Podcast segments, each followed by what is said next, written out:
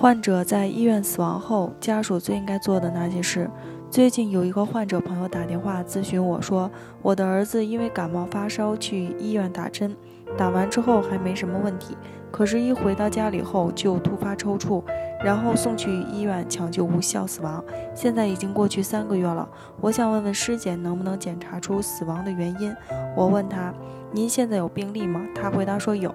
但是我发现他病历上写的药和之前打针的时候的药不同，我怀疑医院篡改了病历，所以我想问问尸检能不能查出死亡原因。我听到这里，深感惋惜，因为患者错过了获取证据的最佳时机，导致现在变得非常的被动。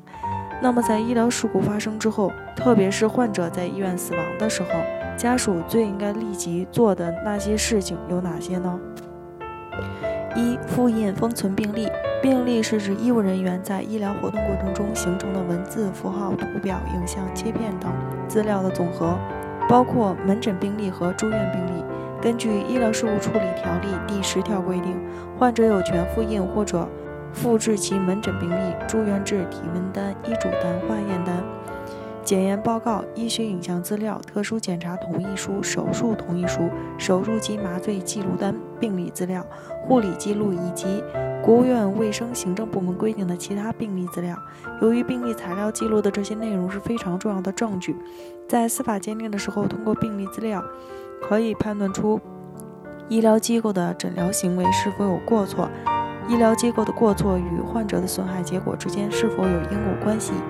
以及医院的过错参与度是多少？因此，患者朋友们在医疗事故发生之后，一定要及时去医院复印封存病历，以免出现病历被篡改的情况。那么，患者朋友们应该怎样去复印封存病历呢？根据《医疗机构病历管理规定》第二十四条，依法需要封存病历时，应当在医疗机构或者其委托代理人、患者或者代理人在场的情况下，对病历共同进行确认，签封病历复印件。由此可见，在发生医疗损害责任纠纷之后，患者们可以自己或者代理人去医院，在医院工作人员在场的情况下，共同对病历进行确认，然后签封。二尸检，在接到那个患者朋友的电话之后，我竟然有些惊讶。他的儿子都死亡三个月了，现在才想到要去尸检。根据《医疗事故处理条例》第十八条，患者死亡，医患双方当事人不能确定死因或者对死因有异议的，应当在患者死亡之后四十八小时内进行尸检。具备尸体冻存条件的，可以延长至七日。医疗事故争议双方当事人可以请法医、病理人员参加尸检。也可以自己委托代表观察尸检过程，拒绝或者拖延尸检超过规定时间，影响对死因判断的，由拒绝或者拖延的一方承担责任。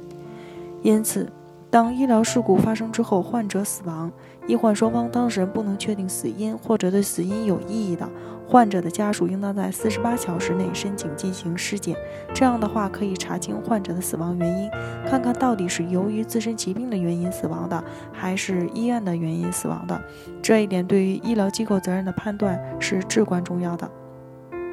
三、与医院协商解决纠纷，或者向法院起诉。在医疗事故发生之后。患者家属可以先和医疗机构进行协商，看看能不能达成一致的意见来解决这个纠纷。如果协商不成，那么患者家属可以向法院去起诉，通过法律途径维护自己的合法权益。通过以上介绍，相信患者家属们大概知道了，在医疗事故发生之后，患者死亡的情况下，最应该做哪些事情。其实简而言之就两件事：固定证据和解决纠纷。首先，固定证据就是指封存病例进行尸检，把那些能够证明医院过错的证据封存起来。然后就是解决纠纷，在证据的基础上，通过协商或者司法途径维护自己的合法权益。